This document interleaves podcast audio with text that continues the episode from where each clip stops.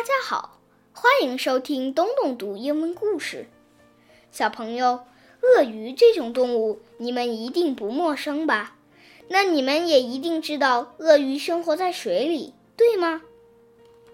可是我今天要读的这个故事里，小鳄鱼却不喜欢水。这是一只怎样的小鳄鱼呢？它为什么不喜欢水呢？Let's find out. The crocodile who didn't like water. Once upon a time, there was a little crocodile, and this little crocodile didn't like water. He longed to play with his brothers and sisters, but they were far too busy with swim club, and this little crocodile didn't like swim club. What he really liked was climbing trees, but nobody else did.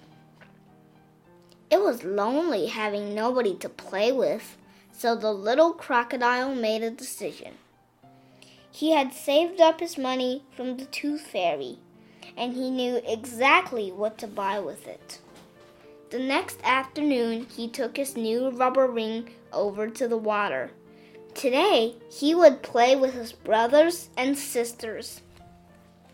But he couldn't play ball or swim underwater and although climbing the ladder was fun, he just didn't want to jump.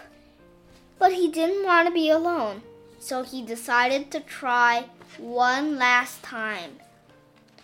One, two, two and a half, three.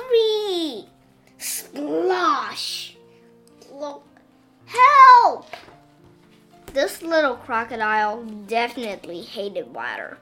It was cold, it was wet, and it was embarrassing. But then something strange happened. His nose began to tickle. And the tickle grew, and grew, and grew until. Achoo! This little crocodile didn't like water because he wasn't a crocodile at all. He was a dragon and this little dragon wasn't born to swim. He was born to breathe fire. And he was born to fly.